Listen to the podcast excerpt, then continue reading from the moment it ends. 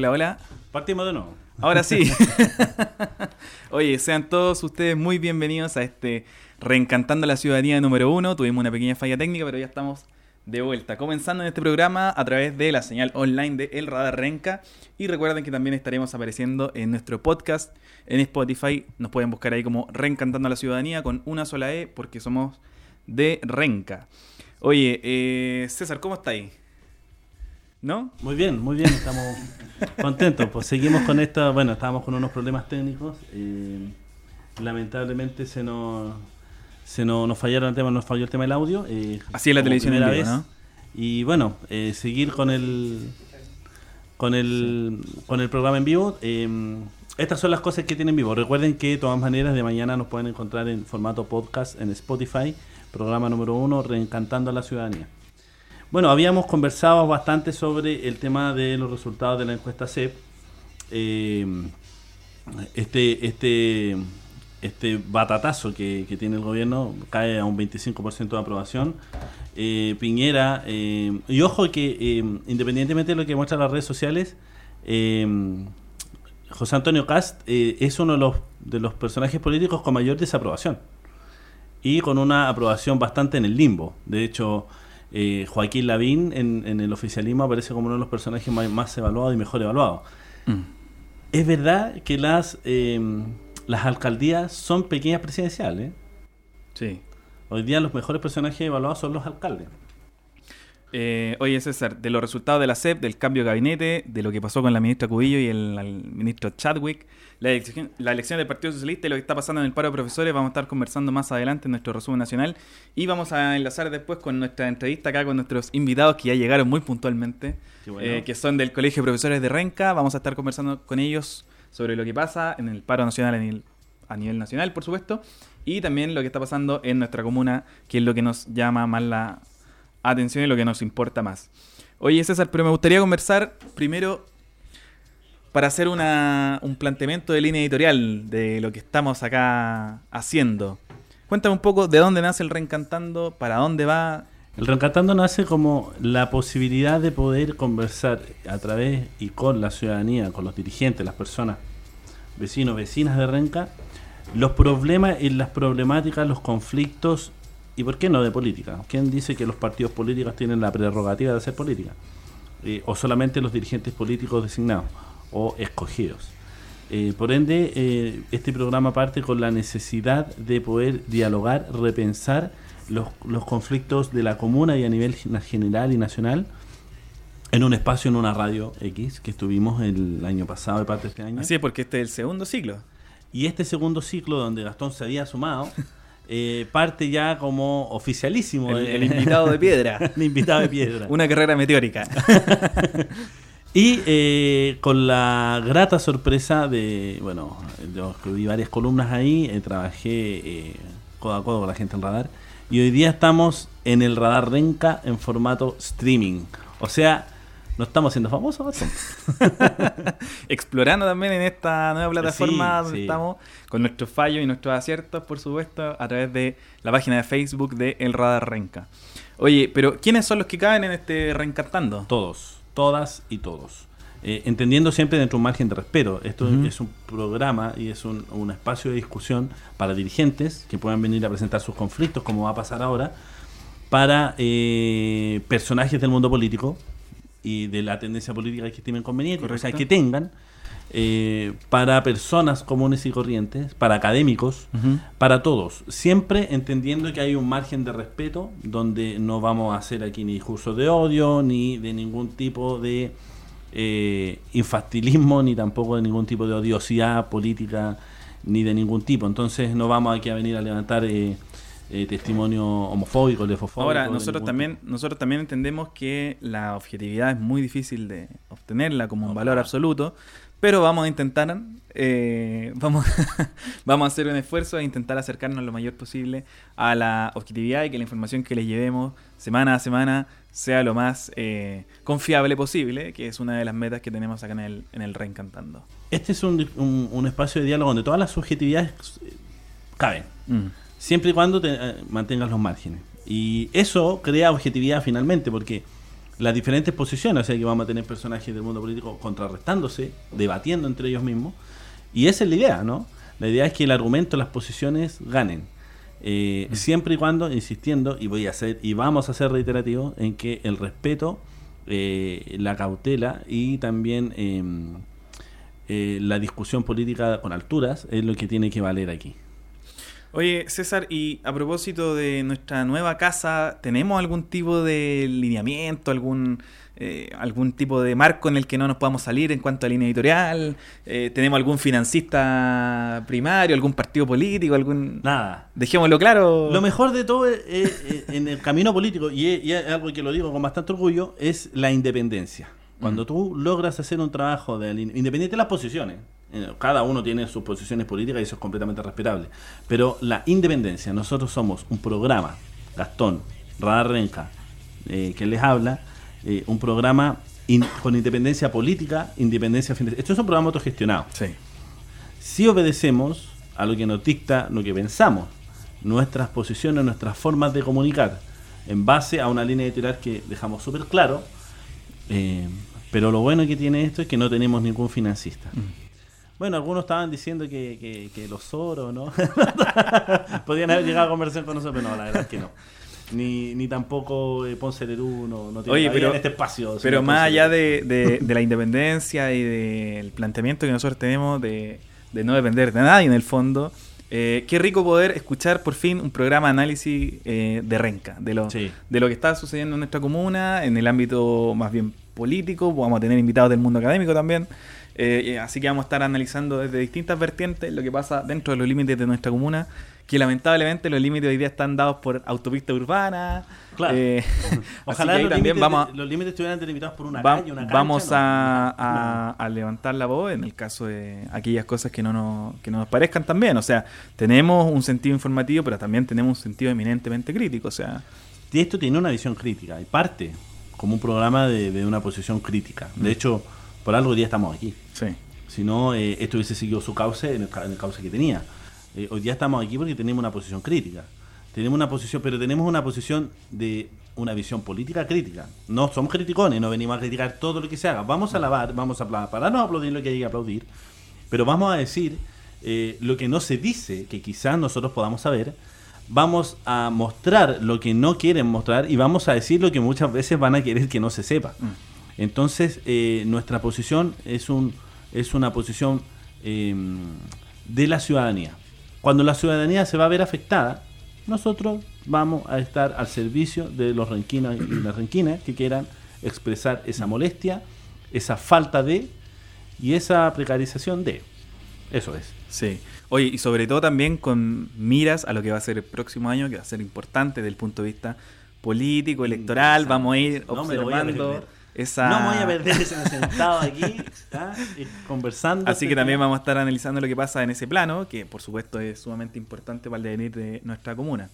Ahora, eh, César, desde el punto de vista de, eh, digamos, el, el origen de este programa, ¿qué, qué nos puedes decir? ¿Qué te motivó a, a- a comenzar con esto en otro espacio, pero ahora ya a través del Radar Renca? O sea, es que en realidad eh, he tenido la suerte, la suerte. yo- ¿Dónde vino el bichito? Yo, bueno, vengo del mundo político hace harto años. eh, Muchos me quieren jubilar. Otro- otros me quieren en otro espacio, yo no quiero. Eh, y otros quisieran, eh, bueno, Gastón, tú lo sabes, pues yo vengo desde, desde venimos, venimos los dos desde un mundo de la crítica, del análisis político en columnas, en el Radar Renca, en otro espacio, en el de Clinic tú también. Eh, y he tenido la posibilidad, y lo agradezco, de haber estado en diferentes radios, en la radio Frecuencia, en la Radio Universidad de Chile, la radio en la USACH, en algunas oportunidades haciendo análisis, compartiendo eh, en paneles de discusión política, pero siempre estuvo la intención y el bichito de que, ¿por qué no hablábamos de Renca? ¿Por qué no hablábamos de lo que pasa aquí? Si lo que pasa aquí es sabroso. Sí. Eh, y no se habla, no se habla mucho. Mm. Eh, está reducido a un, a un grupo de que lo comentan entre, entre ellos. Bueno, día la posibilidad está de poder llevarlo hacia afuera, hacia sus casas. Ustedes pueden debatir, pueden conversar, pueden analizar, pueden desordenar el naipe, pueden volverlo a armar. Y esa es la idea del reencantando. Sí ¿verdad? es. Así, a, a mi juicio, se construye política desde un análisis de pensar, reflexionar sobre lo que está pasando, cómo se mueve la política. No hay que alejarse de la política, siempre hay que estar informado y atento a lo que sucede, pero también eh, buscando espacios donde poder incidir y poder discutir estas- estas- estas- estos problemas, ¿no? Así es, así que desde ya los dejamos invitados a parar una vez cada jueves y sentarnos a reflexionar un rato junto a César Améstica acá en el Reencantando a la Ciudadanía a través de la transmisión del Radar Renca. Oye, vamos a una pequeña pausa musical Sí. y ya estamos de vuelta para comenzar a analizar lo que ha sido la semana política La a nivel semana nacional. política. Que pucha que ha dado que pucha que ha dado material. Sí. Así que- entretenido. Oye, vamos con una pequeña pausa musical. Esto es de Renca Mundo, se llama Fuego, dedicado a la comuna de Renca, por supuesto. Tremenda agrupación. Y- Hip hop, pero del bueno. ¿eh? Ya volvemos. Bien. Comunicando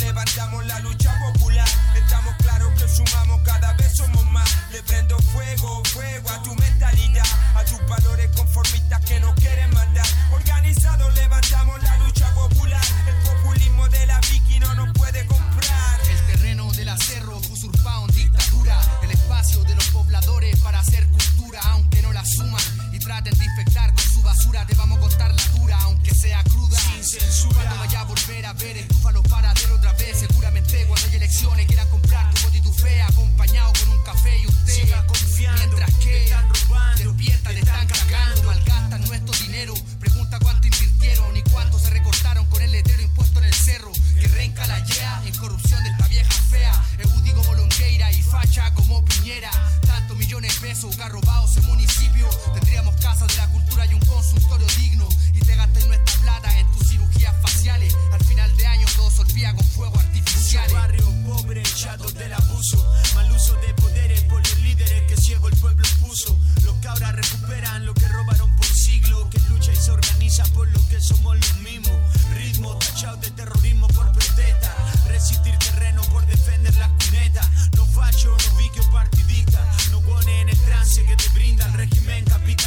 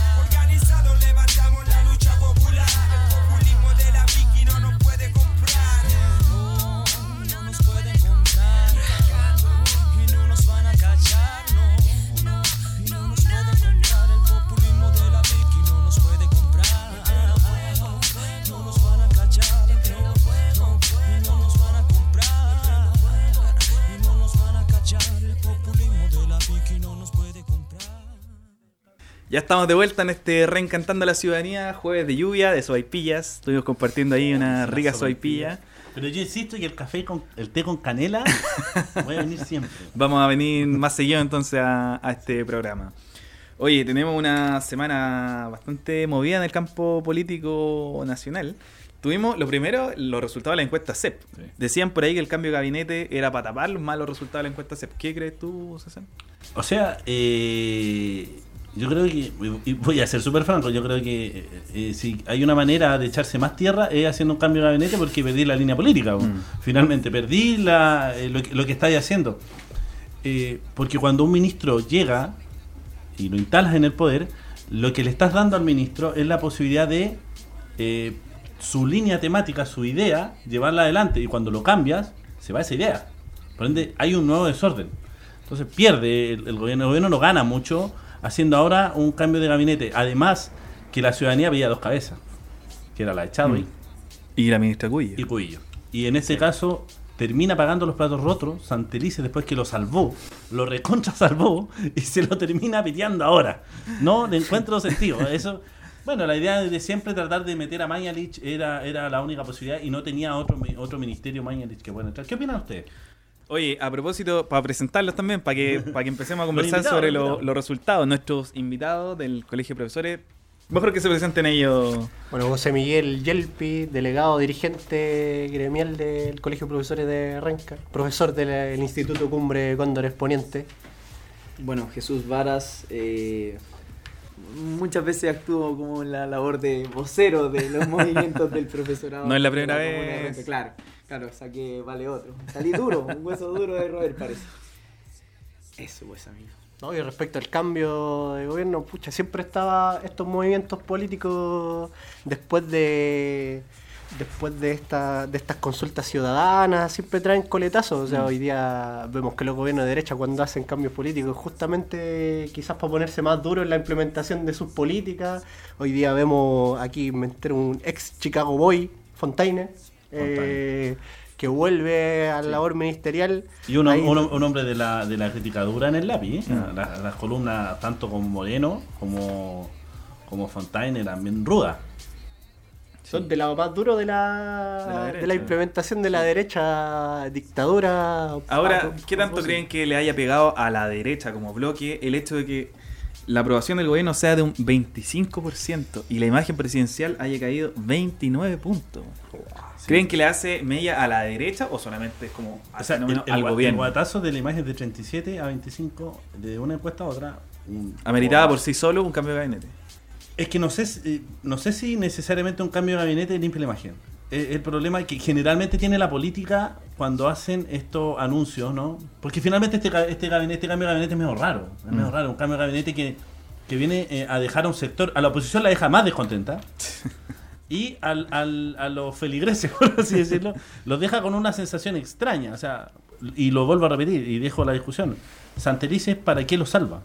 Constantemente. Hoy día la acusación constitucional no está en- con él, lo salva de una acu- acusación constitucional, lo mueve, le baja el perfil y después lo termina sacando. A mi juicio, eh, esto tiene una estrategia política de empezar a perfilar. Y yo creo que lo que hace el gobierno es trata de buscar dónde perfilar. ¿Y a quién lleva? Eh, eventuales candidatos. lo que tú Sí, yo creo que perfilar en, en- en- en roles, en roles de eh, posicionamiento político. Lawrence Gorman se posiciona en el MOP. Ricardo en Lagos. su momento, sí. Ricardo Lagos sale a la presidencial en el MOP y Alfredo Moreno siempre ha sido una carta de la derecha. Y una carta importante, amigo de Piñera, un hombre de confianza y además un hombre que siempre ha tenido una línea política dura, pero que logra hacer coherencia. Y eso es lo, lo importante. Es- Ese es el juego, a mi juicio, que hoy día hace la derecha. Es tratar de meter a un presidencial a cortar cinta. que sería en este caso el Moreno. el ministro Moreno, Moreno. que de pasó de una especie de invisibilidad en la cartera de desarrollo social, Sí. el fracaso además de la- que tuvo la consulta indígena Sí. y todo el tema del plan Avanza Araucanía, y ahora en el fondo lo están moviendo a cortar cinta. Entonces, por ahí puede de alguna forma establecerse esta relación que tiene de, de su movimiento con mira a lo que podría ser una posible sucesión de, de Piñera, que la verdad es que hoy se hace un poco más difícil. y saca a un rudo de las palabras. Saca a un rudo de las palabras que se perfilaba el- un, un intelectual de la derecha, un más, más encima un- un- alguien que se dio vuelta, ¿no? Que es a Ampuero. Ampuero lo saca de Cancillería y, y lo manda para la casa, ni siquiera lo cambia. Bueno, no sé si Ampuero, y disculpen la expresión, pero no sé si Ampuero quepa en otro lado. era, el lado que Él- tenía. él- ahora él dijo que volvía a escribir. Ministro de Cultura, quizás dijo que volvía a escribir. una mala noticia también para el país. Por ese lado. Oye, chiquillos, ¿ustedes qué? Las editoriales van a estar complicadas. El cambio de gabinete, eh, ustedes lo sienten más cercano porque por supuesto tienen actualmente un conflicto con la ministra Cubillo. ¿Le habría gustado, y, y para ir tirando un titular en lo que va a ser después la conversa con usted, ¿le habría gustado una salida de la ministra Cubillo? Hoy día nosotros estamos todavía esperando a la espera de que la ministra Cubillo aparezca en alguna de nuestras reuniones, eh, ya después de haber tenido 80.000 profesores marchando, otros 50.000 en Valparaíso, casi cercando la ciudad, eh, recibido por las autoridades comunales. Eh, todavía la ministra no se ha dignado ni a asistir a las propias citaciones de la Cámara de Diputados, de la Comisión de Educación Yo de la estuve en Cámara. la Cámara de Diputados el lunes y No llegó. no llegó. llegó. O sea, sí, de No hecho. llega nadie. Y, y de hecho Camila Roja lanza unos dardos bien potentes respecto a la responsabilidad política negligente que tendría la ministra al no siquiera asistir a las comisiones de, de la. Cámara de Diputados. ¿Te, te das cuenta que es la derecha la que finalmente llega a la oposición? Que- claro. Pero qué increíble lo que está pasando. En el- es la derecha la que hoy día está llevando la discusión política y la crítica. La oposición está disgregada en cualquier cosa, en tratar de ver cómo salvamos este barco. Qué complejo el ¿qué escenario que estamos oposición? No, me refiero a la oposición, a la descomposición de la oposición de la nueva mayoría La ex, ex nueva mayoría. y la ex ex nueva mayoría y, y el Frente Amplio, ¿no? Bueno, y hoy día esta nueva coalición que aparece Sí, de izquierda, interesante, sí. de izquierda entre el PC y el Partido Progresista, o lo que queda del Partido Progresista, porque hoy día son puras descomposiciones. Bueno, en ese sentido, eh, y el avance que ha tenido la, la izquierda, por ejemplo, del Frente Amplio, que trata de posicionar un grupo de un sector más popular, eh, que entra también en esta alianza con la que queda de la nueva mayoría, pero que trata de darle como un sentido más popular, eh, justamente está tratando de abordar eh, en estos conflictos sociales, pero sí, como muy bien lo dice, el caminito lo está dejando hoy día a la derecha, hoy día lo está, lo está dejando más Bueno, que nada el sistema también. político. Tienen que- harto oficio también. Claro, pero también eh, eh, existe un vacío de parte Sí. programático, de intencionalidad de un proyecto de izquierda que todavía no se recupera después de haber perdido... De hecho, una de las cosas que sorprenden es ¿Cómo que la cuenta pública no haya habido una respuesta de la oposición como, oye, eh, nos gustó esto, no nos gustó esto otro. O sea, más allá de las declaraciones de algunos diputados afuera del Congreso ese día, no hubo ningún tipo de Sí, respuesta. pero que es disgregado, ¿no? Es Sí. como su- una opinión por acá, otra opinión por acá, Gabriel Boris dice algo, la democracia cristiana dice otra cosa, Sí. la democracia cristiana finalmente devolviéndole los peluches, las cartas al, al gobierno, diciendo, bueno, apostamos por ti, hoy día no estoy dando vuelta a la espalda. Raro que la ADC le pase eso. Eh, eh, Se lo han buscado. y- y no, pero claro, o sea, fin- finalmente las coaliciones políticas hoy día son temporales. Mm. Es como, yo lo veo como los pololeos de la actualidad Claro. duran menos que los pololeos de la actualidad. Antiguamente los matrimonios duraban 20 años, las coaliciones duraban 20 años, la concertación, ¿no? Hoy día, 5 años, 7 años, ya vamos en los meses, y ahora la democracia cristiana con el gobierno fue cosa de días. Y que se lo advirtió, el, PC se lo advirtió, Telier les dijo. Y ojo que Esto el no PC, dura más de un mes. Y ojo que el PC ya se separó casi completamente de cualquier tipo de alianza con la democracia cristiana porque hizo su propio frente electoral, Sí. pensando en las próximas, en el próximo año que va a ser municipales y gobernadores regionales, y se eh, crearon un, un nuevo conglomerado, Sí. se llama Unidos por Chile, eh, donde está el Partido Progresista, que sustentó las candidaturas de Marco Enrique Minami, y un partido rarísimo que es la Federación Regionalista Verde Sí. Social, que es una especie de grupo de eh, regionalistas, y ecologistas. independientes y de ecologistas. Eh, y lo que hacen ellos es como en el fondo explorar de si el- ese estrecho camino a la izquierda puede Es como, el- es como una combinación entre el PRI y el, y el Partido Ecologista. Así, el Es Ecologista una, es- bueno, por algo es federación regionalista, entonces Sí. caben de, de distintas tendencias. Eh, pero desde el punto de vista personal, yo no visualizo a una oposición que pueda ganar las municipales eh, y las elecciones de gobernador regional si es que no hay una alianza importante desde los sectores progresistas de la ADC hacia la izquierda hasta esta nueva alianza. Eh, porque si no va a ser una carrera a tres bandas o a dos bandas en verdad, porque la ADC está cada vez pesando menos. O a cuatro bandas, porque Eh, todavía no sabemos qué es lo que va a hacer el P- el ¿Qué es lo que va a PS. hacer el, el PS o el Frente Amplio? Entonces, en- el Frente Amplio tiene su coalición propia. Eh, Gabriel Boric ha sido bastante eh, insistente a veces en tratar de tener estas cercanías con el Mm. PS, pero que le termina pasando entre su mismo Sí. sector a Gabriel Boric, pierde la interna en su, en su misma coalición política, ¿no? Entonces eso le genera, genera un problema, hay, hay, hay ciertos roces. Bueno, este tema del Frente Amplio en hacer como lo que va- vienen a cambiar todo, eh, sigue todavía, eh, a mi juicio, y una opinión bastante crítica que tengo, en la adolescencia política, ¿no? En que le cuesta todavía eh, es, esa, eh, entender de que puede manejar una oposición porque les cuesta todavía manejarse la interna ellos mismos. Entonces, es muy difícil manejar una oposición con personas como Elizalde, que son de oficio, que tienen un peso específico en la política, tienen años de circo, y en decir, eh, nosotros podemos manejar... De circo, literalmente. De- sí, de circo literalmente. bueno, es obvio. Yo creo que hay más escalona. ¿eh? escalona tiene más años de circo efectivo con el traje que lo que pueda tener eh, Elizalde. Pero a, a lo que voy es que eh, el dar ese paso eh, para el Frente Amplio puede ser un paso a la madurez política, entrar en la cancha de lleno, de lleno, y no siempre estar relegado a un sector propio, lo cual tampoco es una mala opción. Como ejemplo, lo que pasa en España. Eh, el Podemos hace una alianza con el PSOE y logran ganar las elecciones.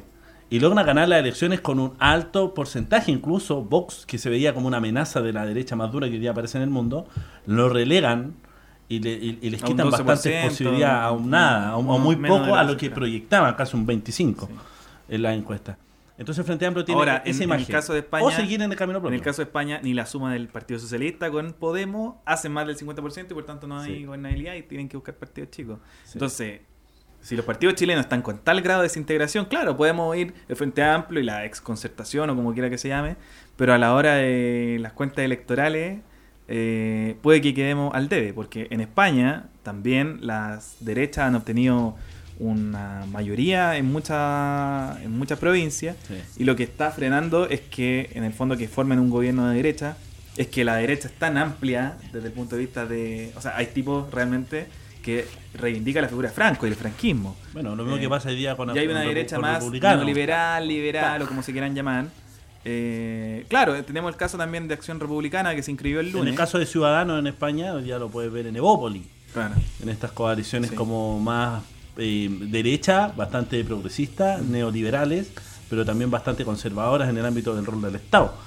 Eh, y tienes el sector...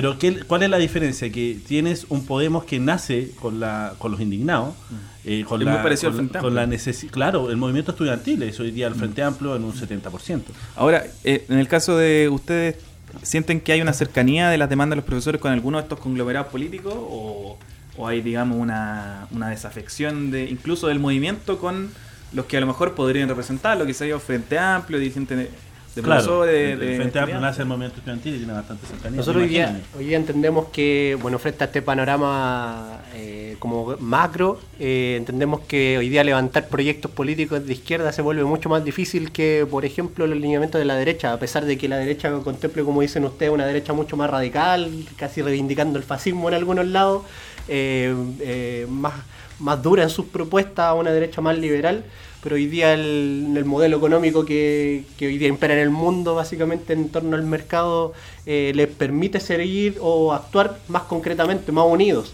Eh, a diferencia de un modelo de izquierda que en verdad no vemos por dónde construirlo. Eh, no tenemos nada, es solo la desintegración del tejido social que fue arrasado con dictadura y que hoy día vuelve eh, con, un, con una parte de izquierda eh, refundada que se aperna en los cargos de gobierno, que tiene el poder pero no pero se queda ahí en- en- enriqueciéndose. Por otro lado, claro, esto mismo del Frente Amplio que viene creciendo, que hoy día podemos decir que está en pañales y que se tiene que hacer cargo de si entrar a una arena de disputas más generales, de poderes más generales, más importantes, como por ejemplo puede ser la, la, eh, la candidatura presidencial, en las comunas, la- los gobiernos locales, etcétera.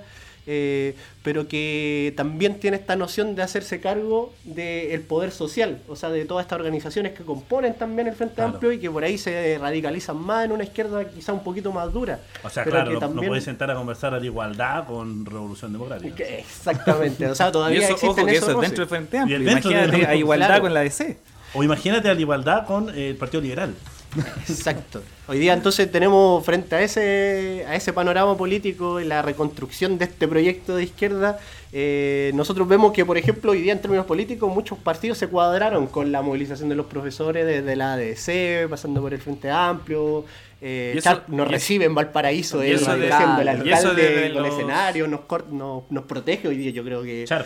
Eh, Sí. Claro, nos recibe en Valparaíso y da y entendemos que da las instrucciones, se pone de acuerdo hasta con carabineros para que la marcha eh, no se vea cortada como lo ha pasado en otras veces, sino que se desarrolle tranquilamente, etcétera. Entonces, eh, sí hay diversos actores políticos, sobre todo de la izquierda, eh, del sector de la izquierda, centro izquierda, etcétera, que se cuadran más, eh, pero también estamos lejos, por ejemplo, de construir líneas pedagógicas eh, con un proyecto de izquierda. Hoy día, hoy día el, el Colegio de Profesores también asumimos esa necesidad de construir un proyecto político, un proyecto educacional que tenga que ver con lo político para Chile. Eh, hoy día lamentablemente nos gusta sacar modelos de otros países que tienen ingresos per cápita No, absolutamente. Islas, ocupar una isla de Isla, 400.000 habitantes. Claro, y, no nos Y- calza ni pega acá, entonces... Y respecto a este a esta sensibilidad que tú decís que pueden tener algunos partidos con las peticiones de los profesores, ¿eso desde el gremio se agradece? ¿Se mira con cierta desconfianza? ¿Cómo lo, cómo lo ven? Ahí. Bueno, la verdad es que la postura del gremio, por experiencias eh, anteriores, es bastante reticente al- a los partidos políticos. Eh, Que no es lo mismo que sea un movimiento político. claro, Que no es claro, lo mismo. claro, que no es lo mismo, porque precisamente, bueno, esto es un movimiento político. Eh, lo que no es político partidista. Claro, exacto. Entonces, precisamente nosotros recibimos este apoyo eh, político partidista, pero nosotros queremos ver acciones, hechos. O sea, eh, como te digo, nuestro, nuestra movilización es política, eh, muy social, por lo demás, pero que no nos sirve el espaldarazo. Claro. Nosotros estamos contigo. Sí. Te apoyamos. Claro, claro. Nosotros necesitamos acciones reales. Ahora- o sea, ahora- ok, perfecto, listo. Eh, no sé, por ejemplo, en, en este caso, eh, el alcalde de Valparaíso hizo algo, entre comillas, que, que va más allá de decir, sí, yo te apoyo. Sino que nos abre las puertas de, de su, de su, de su de Valparaíso, de la ciudad de Valparaíso, eh, ayuda a que no nos golpeen como nos están golpeando, porque la represión ha estado bastante violenta en todas las manifestaciones docentes que Sí, hemos- en las que hemos participado. Eh, queremos acciones, acciones. Eh, y eso, y eso por, eso por eso que nosotros mantenemos cierta distancia, cierto resguardo con, el, con el mundo político partidista. Oye, eh, Jesús, te quería preguntar sobre qué tipo de acciones esperaban, pero tenemos que hacer una pausa musical y comercial, así que ya vamos a estar conversando a la vuelta sobre qué es lo que esperan y ya entrando más de fondo a la movilización y arranca. Así que vamos a ir con un tema, este es un grupo renquino, viene de cerca la recomendación, se llama Bromo. Eh, así que vamos Se con este el tema rock. que se llama Piel Oscura. Se viene el rock.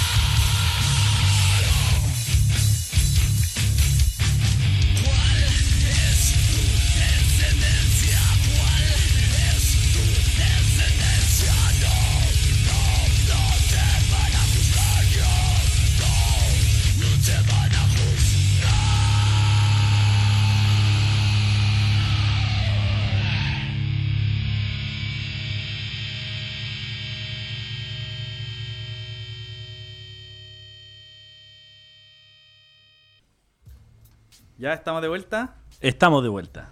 Oye, eh, contarles que estamos con el gentil auspicio de AIG Estudio Jurídico. Damos respuestas a sus requerimientos derecho civil, comercial, penal y de familia.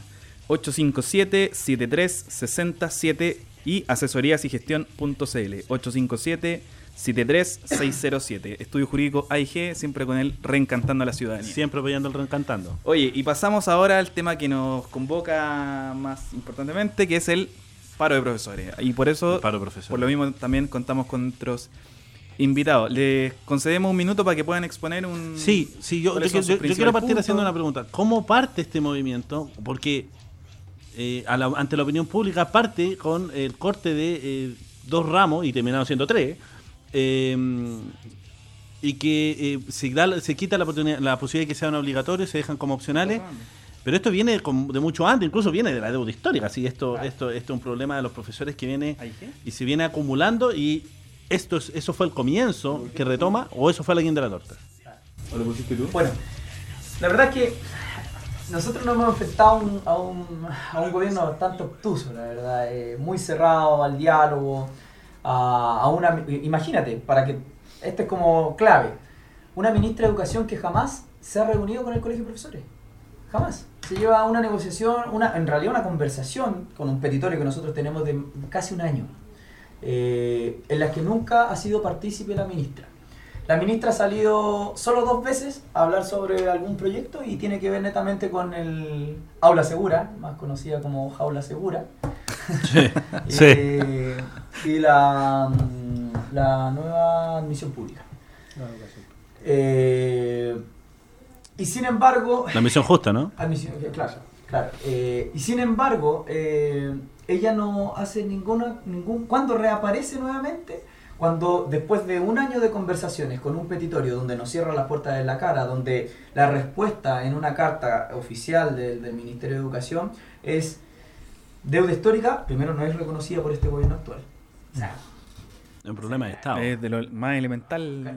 Y además es un problema de Estado, no, no tiene por qué reconocerlo un Sí. gobierno, Claro, tiene o que sea, reconocerlo para ellos- como para Estado. ellos no- para ellos no existe. O sea, a esta altura el ministerio, el ministerio de Educación ya lo debería tener asumido como algo que, eh, o sea, no, no, no varía de gobierno a gobierno, sino que tiene Es que un problema de Estado. Es un problema de Estado, Exacto, efectivamente. o sea, instituciones del Estado que Sí. ya han reconocido en algunos fallos, Mm. y- pero seguimos... Y ellos, el y ellos lo desconocen. O sea, para que te hagas una idea de cuáles son los tipos de respuestas, eso es una de las cosas que hice. Y el resto de cosas, por ejemplo, hay, cero respuesta a nuestro petitorio. De 12 puntos hay cero, cero respuesta. Con eso se inicia ya este proceso de votación, que nosotros consideramos un insulto, la verdad, la respuesta que, no, que nos dan nuestro petitorio luego de un año de conversaciones.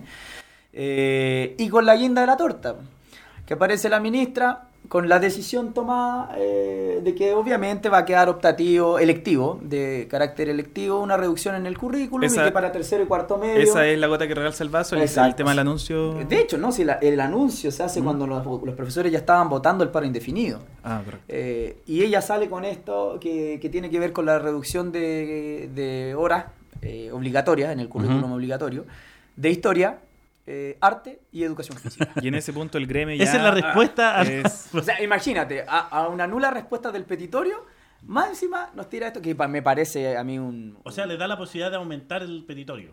Ah, absolutamente. Básicamente, básicamente se agrega El turno Se la agrega, de- se agrega hagamos, crecer el petitorio, Sí. seamos más generosos. Eso aparece la noche anterior al viernes donde se, todos los comunales en, en Chile votan la movilización Mm. por estos 11 puntos. Eh, y el día anterior, en la noche, aparece este cambio curricular que básicamente viene a, a incendiar todo Ah, esto. Claro. Ahora, este cambio curricular, ¿en qué consiste? Para aquellos que nos están viendo a través de streaming eh, y a lo mejor no tienen un manejo completo de, de la información. ¿En qué consiste en, Mira. en lo práctico? ¿En, en las horas de clase? ¿En Claro. lo que van a estudiar? Eh, lo que ellos hacen es que eliminan estos tres ramos de carácter obligatorio en, la, en el currículum de los establecimientos públicos y les dan la connotación de electivos. Para mí, una pésima intervención del subsecretario que, dice en una de las entrevistas, creo que fue con Fernando Paulsen, que le dice, pero mira, si siempre se ha hablado que los técnicos profesionales, al no tener estos ramos, porque ellos ya los tienen de manera electiva, eh, al no tener estos ramos están en desventaja con los que tienen estos ramos que tienen que ver con, con humanistas. eh. Entonces ahora se los quitamos Regulemos para Y ahora abajo. se lo quitamos y ahora están igual en igualdad de condiciones. O sea, O sea, regulemos para abajo, claro. La exactamente. O sea, la educación abajo. pública en ningún momento se aspira a mejorar la, cali- eh, la calidad o la, la- la educación. O sea, eh, ok, está mal, técnico estamos, estamos en desventaja, agreguémosle estos ramos para que se equiparen. No. La solución es que ahora quedaron parejitos todos. Claro. Se lo eliminamos a todos. Eso es una respuesta. Ese, claro. Entonces, eh, lo que hacen y dicen, no, pero mira, si lo que pasa es que cada uno de ellos va a poder elegir y va a poder especializarse de- desde antes en lo que ellos quieren seguir a, a su futuro. Está claro que estas decisiones las toman expertos que no tienen ni idea de educación. Sí. O sea, mira, te voy a describir ramo por ramo la importancia que ellos, que ellos tienen. Arte. El gran problema que tenemos hoy en día en nuestra sociedad es la deshumanización que nosotros tenemos. Cada vez nuestra sociedad, con este modelo educacional mercantilista que se instauró en dictadura, eh, tenemos un, un país individualista, donde lo que, me, lo que te pasa a ti, a mí me, ni me roza mientras no le pase a alguien cercano a mí. El arte permite conectarte con tus emociones. Sí. Entonces, lo que ellos buscan es de seguir deshumanizando, o sea, cada vez seamos más individualistas y no tengamos ningún tipo de conexión con nuestra emotividad. Educación física, somos el país, el, el país número uno en el mundo de obesidad infantil. Diversidad, sí. Se- la maestra, o sea, los distintas, este mismo gobierno impulsa estas actividades de vida sana y que, y que Elige- elijo vivir proyecta, sano, elige sí. vivir sano y todo ese tipo de cosas, sin embargo, te resta educación física. Cuando tú no haces actividad física, el sedentarismo hace que disminuya tu producción de endorfina. O sea, cada vez tú estás más bajoneado, Sí. tienes menos ánimo. Los niveles de depresión so- nosotros muy tenemos, asociado somos, el tercero a nivel latinoamericano de depresiones juvenil, infantos juveniles. O sea, imagínate, en, en mi época, yo tengo 34 años, la única preocupación que yo tenía después del colegio era que me cansaba porque jugaba mucho, ¿me Sí. entendí? Y ahora tenéis niñitos, nosotros tenemos estudiantes que están con depresiones severas, eh, colegas nuestros de las escuelas básicas con niños con depresión con 7 años. Sí. O sea, eso es entendible, In- o sea, in- inexplicable la verdad. Eh, lo que quieren es precisamente te bajan, tú dependes cada vez más de, de un fármaco, no tienes energía para nada. Es un buen negocio y rentable. Por otro eso te lado. digo, si esta cuestión tiene que ver netamente con esto, con, con lo que quiero culminar la idea. Entonces tenía un- a una persona, primero desconectado de sus emociones, cada vez más individualista, y sin energías para poder manifestar cualquier tipo de, de- de- de idea o algo. Y te quitan historia. Tercero y cuarto medio, el currículum de historia habla sobre eh, historia contemporánea.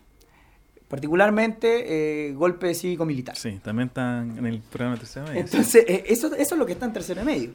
Entonces, lo que hace, pues, si tú estudias el, el golpe de Estado, tú puedes entender el presente social que nosotros tenemos Sí. hoy. O sea, porque el modificaciones Estado, económicas y sociales el- que trajo. Y, y en educación, ojo, en educación, el cambio educacional que se genera en el golpe de Estado explica lo que tenemos hoy como, como juventud. O sea, el- los problemas delincuenciales que tenemos, los de consumo de droga, to- todo eso tiene Después una del, después del 81, sobre todo, que es cuando sí. se municipaliza. En las universidades también hubo un proceso Exacto, importante de, Exacto. de fragmentación. Entonces, como te digo, Es que, es que sí. disculpa, oye, el problema que hubo en las universidades es que la malla, eh, las temáticas educacionales empiezan, eh, claro, y empiezan a pasar por, por dos, por dos aspectos. Por un eh, por la municipalización en, en el caso de los colegios, pero en el caso de las universidades, de acuerdo a la universidad misma Sí. propia. Y ellos mismos empiezan a crear eh, sus mismos eh, contenidos Los- educacionales, los- sobre todo en este tipo de ramos como historia. Mira. Ejemplo, Universidad de Chile, Universidad Católica. ¿sí? los currículums son políticos. Sí, eso. Los- o sea, hay que, hay que partir de esa base. El, el currículum educacional es político. Entonces, claramente, con esto, como te digo, al eliminar historia de tercero y cuarto medio, la, la ministra, una de las intervenciones que le escuché en prensa, que dijo, oh, pero si en realidad eso lo pueden, lo vamos a pasar igual, pero hasta segundo medio. O sea, nosotros en el conte- No, nosotros tenemos los contenidos. Por eso te digo, mira, los contenidos mínimos obligatorios, nosotros que somos docentes de aula, nos cuesta pasarlo. Y más encima ella quiere que en ese, en ese corto tiempo que no somos capaces de pasar el currículum completo, pasemos la pega, la materia de tercero y cuarto medio. Como te decía para terminar la idea.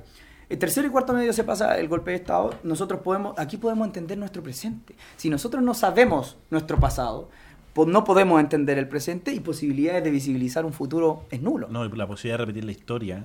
Es altísima. Es altísima, Es claro. altísima. Entonces, como te digo, Bueno, a, a varios de en ese sector estarán bastante contentos y con ganas y es que esa es la idea. Es que esa es la idea, porque si tú te fijas, cada vez tenemos gente más ignorante que dice que, lamentablemente, porque eso es un problema país, que dice, no, que tanta delincuencia, droga, más carabinero, más pago. No es la solución. No es la Está solución. comprobado. En cual- ningún país del mundo ha sido la solución. Exacto. Entonces, como te digo, esto, esto tiene que ver netamente, como lo decíamos antes, con un fin político. Poco OCDE, ¿eh? finalmente. las Claro, soluciones claro. que- Y, Claro. y es una especie de tormenta perfecta si sumamos todos los, todos los factores. Ahora, igual desde eh, algunos sectores se aplaudió, por ejemplo, la idea de reincorporar educación cívica. ¿Qué, qué tiene de positivo o qué podría tener de positivo el cambio curricular? ¿O ustedes lo ven desde el punto de vista de que el cambio curricular no ha lugar, se deberían perfeccionar las materias ya existentes? ¿Cómo, cómo conjugan? Nosotros entendemos que si el gobierno hoy día, el ministerio, eh, pretende hacer un cambio curricular, lo, lo que nosotros pretendemos es que no- nos consulten los profesores. Y en ese sentido también hace, eh, hacemos la autocrítica como representante del colegio de profesores en, en nuevamente eh, tener una propuesta educativa. O sea, cuando hablamos de esta libertad de currículum en universidades, en, este, en esta constante muerte a la educación pública que parte con la desmunicipalización y que se ha desarrollado durante los últimos años, eh, estamos hablando de que Chile no tiene un proyecto educativo claro. Hoy día universidades pueden, no se coordinan en los currículum, hoy día entrar a una universidad te, te determina el tipo de profesional que vas a ser, la, la mirada, etcétera, eh, sin hacerse cargo de la realidad de las escuelas. O sea, ellos están recibiendo eh, eh, niños de nuestras escuelas eh, a universidades donde no hay, no hay ninguna conexión, no hay nada claro en, en torno a lo que quiere la educación como país. Eh, eh, porque justamente se deja la libertad, a la libertad del mercado el establecimiento de, de universidades que lucran o que hasta hace poco lucraban y que hoy día supuestamente no. Deja el mercado la competencia, que es lo peor de todo. claro, y deja la educación que, considerándolo como un, un- un bien más y no un derecho social, eh, no un derecho humano, social eh, garantizado a disposición del, del mercado. Eh, en ese sentido, lo que nosotros entendemos como cambio curricular eh, necesita ser consultado a los profesores, necesita, necesita ser cuadrado también por las universidades. O sea, eh, cuando vemos, nosotros no, no le queremos restar eh, mérito a las, a las posibilidades de éxito, éxito que tenga el ramo de educación cívica. Pero tampoco nos sirve solo niños pensando que cada cuatro años, cada dos años, su única participación social en la, en la construcción política social es votar a personas que hoy día sabemos que se eligen entre grupos de poder, etcétera. Eh, o sea, ¿de qué nos sirve también la educación cívica si no entendemos eso? Eh, la idea de todo esto es, eh, es hacerlo inte- de forma integral. Hoy día eh, el cambio curricular, hoy día la jornada escolar completa, etcétera, eh, si bien da la oportunidad de que el estudiante o se vende, se nos vende con humo, que el estudiante pueda elegir el área a desarrollar, por ejemplo, si tirarse por un lado humanista y elegir estos ramos humanistas o más arte o más científico, etcétera, hoy día nosotros nos- como colegios municipales nos dejan desventaja. O sea, Sí. nosotros con los recursos que tenemos no podemos ofrecer una amplia gama de talleres como lo van a tener los colegios privados, donde pueden pagar especialistas, donde se pueden pagar, pagar los recursos, están los talleres de teatro bien hechos, los científicos que tengamos una buena sala, etcétera.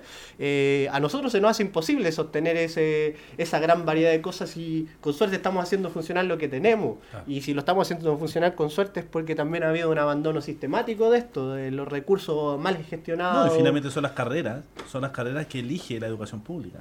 Los estudiantes de educación pública generalmente van a elegir, digamos, como la pedagogía, que va muy ligada a la historia, el arte, va ligada a la educación pública. Un ingeniero no va, eh, o sea, sí, sabemos que hay ciertas universidades que tienen un prestigio en ese ámbito, pero generalmente el mercado es muy atractivo. Eh, la- las universidades de- del mercado, instauradas en el mercado como una ingeniería comercial, es mucho más interesante y mucho más atractivo. Pero hoy día el problema que te puede generar es que eh, al tener esta, esta, esta desmembramiento, lo que yo creo es un desmembramiento de la educación y lo divide en dos. Es. Y finalmente el sistema público y la posibilidad de que un estudiante salga al sistema público, a la educación pública, a la universidad, lo reduce a prácticamente nada. Sí. A muy poco, porque finalmente los ramos con mayor posibilidad en el ámbito público de entrar a competir eh, en el sentido de a- con el mercado, eh, en la cantidad de alumnos entran a competir eh, en el ámbito de historia, en el ámbito de, eh, de deportes. Recuerden de que tenemos hoy día muchos deportistas que ni siquiera tienen manera de ser financiados. ¿Con qué moral después lo- los gobiernos de turno de aquí en adelante van a van a fomentar el deporte como el fútbol, como eh, X deporte, eh, una olimpiada? ¿Cómo las vamos a fomentar si hoy día eh, nos está fomentando desde la cuna la posibilidad de que salgan deportistas de excelencia el día de mañana? Mira, de hecho, ojo que hay que hacer una aclaración. Cuando ellos hablan de esta educación cívica, de vuelta, que en realidad educación cívica nunca debió desaparecer del Sí, currículum, sí, porque desaparece, sí. pero mágicamente desaparece solo de la educación pública. Mm. Sí, no de todo. Eh, Adolfo sigue impartiendo. Nosotros, ahora, la, eh, claro, la educación cívica no, no tiene el enfoque que nosotros entendemos los que, algún, los que yo, yo alcancé a tener educación cívica en el colegio, sino que ahora el enfoque que se le da es formación ciudadana. Y la formación ciudadana No es que, que- que le pretenden dar es precisamente a que cómo tú se- te basas bajo una constitución. ¿Cómo eres un buen ciudadano? Entonces, te van a explicar la constitución, pero no le vaya a decir que la constitución fue creada en dictadura y que somos el único país del mundo que termina un golpe de estado y no cambiamos la dictadura, somos el- o sea, no cambiamos la, la constitución, somos el único país en el mundo, o sea, es como de, es como de, no sé, no sé si será bueno. Habla Bueno, muy la mal independencia de nosotros, Chile ¿eh? fue su porque- claro, por eso te digo. Entonces, eh, esperan que, ok, mira, como decía José Miguel, mira, tú, esta es la constitución, tú cada cuatro... El voto es importante. El voto es importante y tú tienes que cumplir con tu deber cívico de ir a votar. Basado en la constitución que da lo mismo como esté. Claro. No importa cómo se fragua. Entonces, claro, entonces va enfocado por ese lado. Por ese lado. Y precisamente como tú dices, eh, la dirección, eh, esto está completamente direccionado precisamente para que la educación pública fracase. O sea, los caballitos de batalla, lo- claro, lo- eh, están, estamos sumidos en el abandono. Hoy por hoy, los profesores, esto es súper importante aclarar, los profesores, la movilización de los profesores no tiene que ver con un ajuste salarial. Tiene que ver con, con el abandono en el que está la educación pública. Tiene que ver con un tema de convicciones, que, de, de, mm, de qué sentimos nosotros como docentes que tenemos que aportar a nuestra sociedad. Ah. Tenemos colegios en, en- en- en nuestro país que están, que están con plagas de ratones. O sea, Ok. eh, tenemos salas, tenemos salas de clase que bordean los cero grados. ¿Cómo tú puedes? Y después más encima te miden te- y- colegios que se están cayendo a pedazos.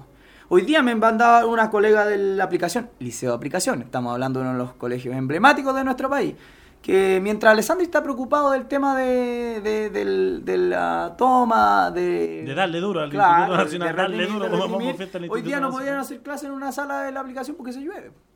Porque está todo mojado. Entonces, si un colegio tan prestigioso como el Instituto de Aplicación está en esa, en, en ese, está destruido, la verdad que está destruido, ¿qué espera para el resto? Si el resto somos, somos lo- lo- los primos pobres, por si tú te das cuenta. El, el Liceo Miguel Luis Monati que se quema en una de las tomas, acusado a estudiante. eh, se quema una parte aproximadamente de. recibe un destrozo del 7% del colegio.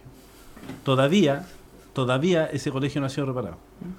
Todavía está cerrado, no pueden entrar porque supuestamente están realizando los trabajos. Los estudiantes están en otro colegio, tuvieron que ir a una ex universidad eh, a pagar un arriendo. El- el- el- la municipalidad da el lujo de pagar un arriendo eh, tener que reinstalar el sistema en el caso de, la- de- de los almuerzos del casino Claro. para que pueda funcionar. Se hace, es un gastadero de plata enorme eso. Y no es capaz de arreglar el Monatigui. No Oye, tiene los recursos o no, o no ha logrado hacerlo porque escatima de que puede ser más. El colegio se rompió en un 7% de lo que de lo que estaba y de que incluso ya tenía grandes problemas ese colegio. Hoy día una cuadra del Liceo Monategui está el Liceo Cervantes, del Sí. cual yo fui estudiante hace Yo fui ya estudiante 10 ahora, años. Mira, éramos- estábamos cerca Al ahí en. Agustina, Cordón Agustina, siempre presente. Sí.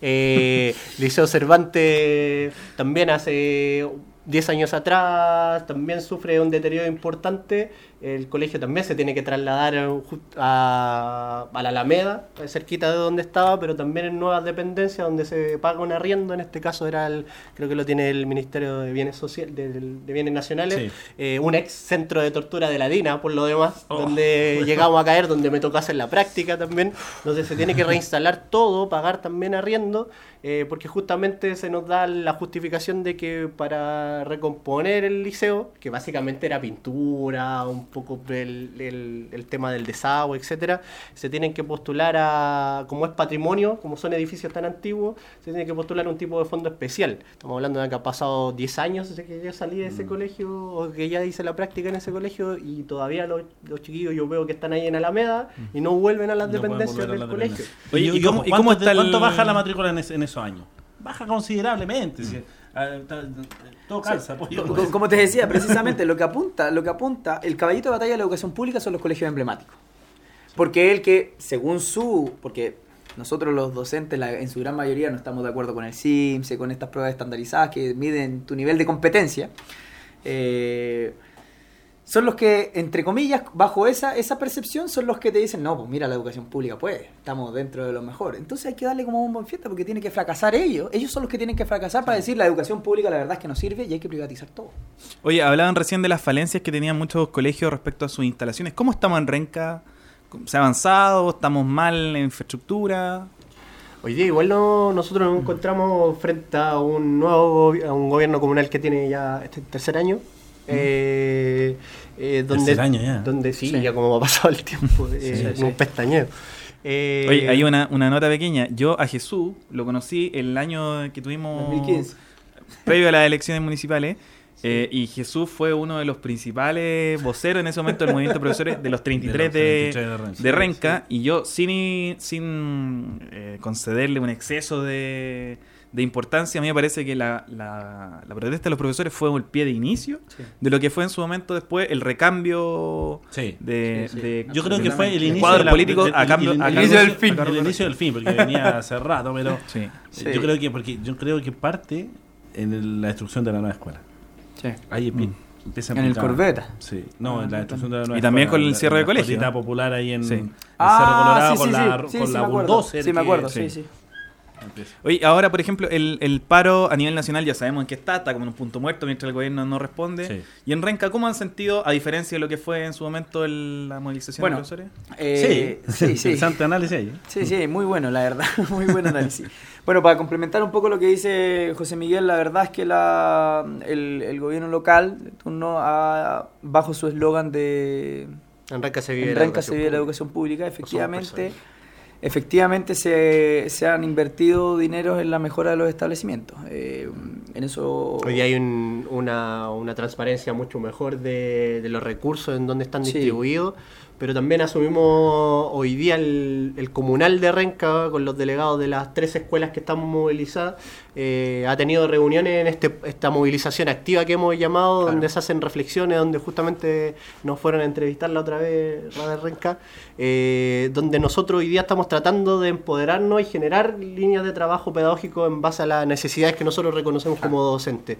Eh, hoy día nosotros le queremos presentar a, ya tuvimos conversaciones, el alcalde no ha nos ha recibido siendo un gremio movilizado eh, en la alcaldía, eh, comparte nuestra nuestro petitorio en un 100%, Es una señal obviamente. positiva dentro del Claro, obviamente también ellos resienten el tema de esta subvención del voucher por, supuesto, sí. por el congelamiento Desde el punto de de, vista de los recursos, pago, claro. claro. Sabemos que, que es un tema importante, eh, pero también entendemos que en esta lucha tenemos que estar todos y que al final todos perdemos, o sea, nosotros también corremos el riesgo eh, en términos de nuestro salario, Claro. etcétera. Hay un hay una hay una preocupación constante de eso. Claro, ahora como, como según la pregunta que tú me hiciste, Gastón, precisamente hay, hay- es una realidad totalmente distinta. Nosotros los colegas que estuvimos en la movilización anterior, eh, la verdad es que nos dieron muy fuerte, eh, no tan solo con el tema de los despidos, sino que amenazas. eh, no cerraron el comunal, no, nos desalojaron del comunal. Yo, yo cuando entraba a la corporación me ponían dos guardias de seguridad al lado, yo caminaba, subía, o sea, eh, La, fue diferencia, la diferencia es notoria en ese caso. es notoria, porque la verdad es que hasta ahora no me ha Sí, amenazado de nadie. trato, de trato al menos. No es lo mismo hablar con un alcalde, eh, con un alcalde o, o con un gobierno comunal eh, que hace las gestiones como una alcaldía normal. Claro, con lo que con la teníamos. mina, Sí, sí, sí, teníamos, era, era muy, era casi como de película. Yo me acuerdo que en eso, bueno, Gastón, eh, Gastón y Luis participaron abiertamente de, de esas movilizaciones. Sí. Pero cuando yo lo contaba, no me creían, me decían, oye, pero esto es como de película, o sea, que, que a ti que haya, que un gallo cuando te están entrevistando, para el auto en la mitad de la calle, se baja y te agarra garabato, así.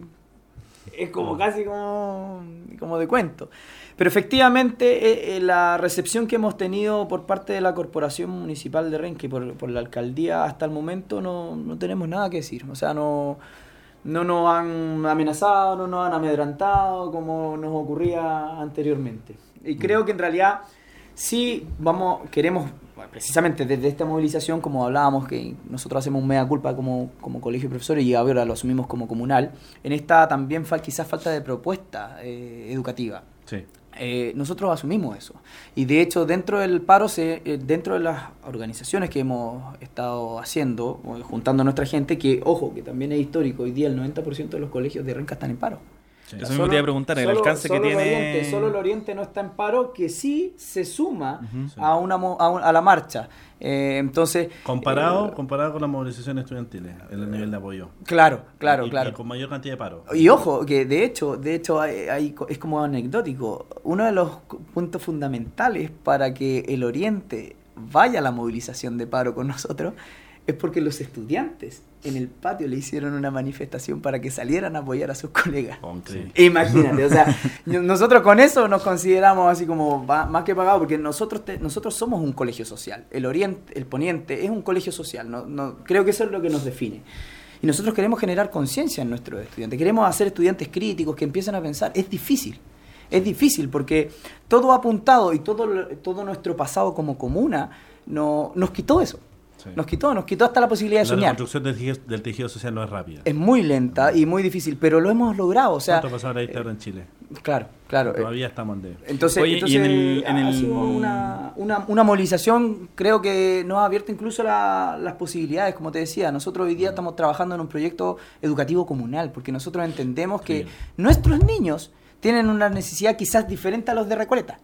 Quizás diferente a los de Las Condes, por ejemplo. Entonces, base a nuestra exper- experiencia con nuestros niños, poder comunicarnos con, nuestra, con nuestro sostenedor para decirle, mira, estas son las cosas que nosotros necesitamos. Y poder tirar lineamientos educacionales en conjunto, Sí. que es la idea. Una educación integral, por parte exacto, de ahí. exacto.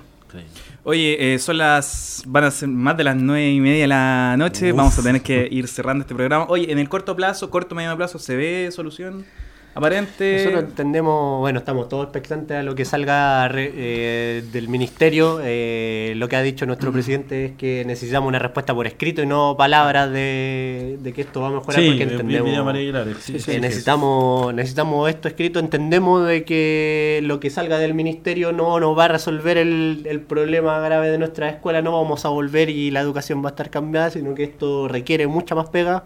Y en eso estamos por eh, los profesores acá en Renca, hoy día tratando de elaborar una propuesta comunal que el día de mañana nosotros soñamos que se pueda llevar a otras a otras instancias, a disputas de otro tipo de poder, eh, más, más ministeriales, más de conducir eh, un futuro pedagógico para Chile, que al final es como el gran vacío que nosotros sentimos que tenemos, que es dejar de, de guiarnos por el mercado, dejar de guiarnos por cualquiera que se venga acá y se declare un experto, sino que por la real necesidad de, de nuestra gente, pues de nosotros mismos que también somos hijos de la, de la educación pública. Oye, queremos darle las gracias por haber estado hoy día y un saludo también a, Jocelyn, a Larry Figueroa, dice un abrazo y fuerza don César, a Roberto Fredes por haber estado acompañándonos, Patricia Bustamante, Mirta Álvarez, Yasmin Núñez, Matías Arroyo, Grace González dice, gracias por dar el espacio para, que, para que los profesores de Ranca puedan explicar las demandas que hoy nos tienen movilizados, hashtag Fuerza Profes. José Luis Aliaga, Jesús Torrejón dice, arriba el profesorado de Chile, así que muestras de apoyo también que les llegan. María Elena, Viviana, Susana Lillo dice, Jesús, eres mi ídolo. Eh, también Raúl, así que gracias a todos ustedes por haber eh, por habernos acompañado. Y estamos ya dando por finalizado este reencantando a la ciudadanía. Nos vamos a ir con un tema para cerrar este programa, se llama Hay un lugar, es de las chaquetas amarillas de su disco Salen otras 10 y esperamos que salgan otras 10 sopaipillas continuar Nosotros este, y ese este día jueves. Oye, nos vamos, nos vemos la próxima semana en el Reencantando. Muchas gracias por la invitación, la verdad. Muchas gracias. Así que Muchas gracias desde acá. César, Gastón y Radar Renca les agradecemos por haber estado y nos vemos. de aquí en adelante, ¿no?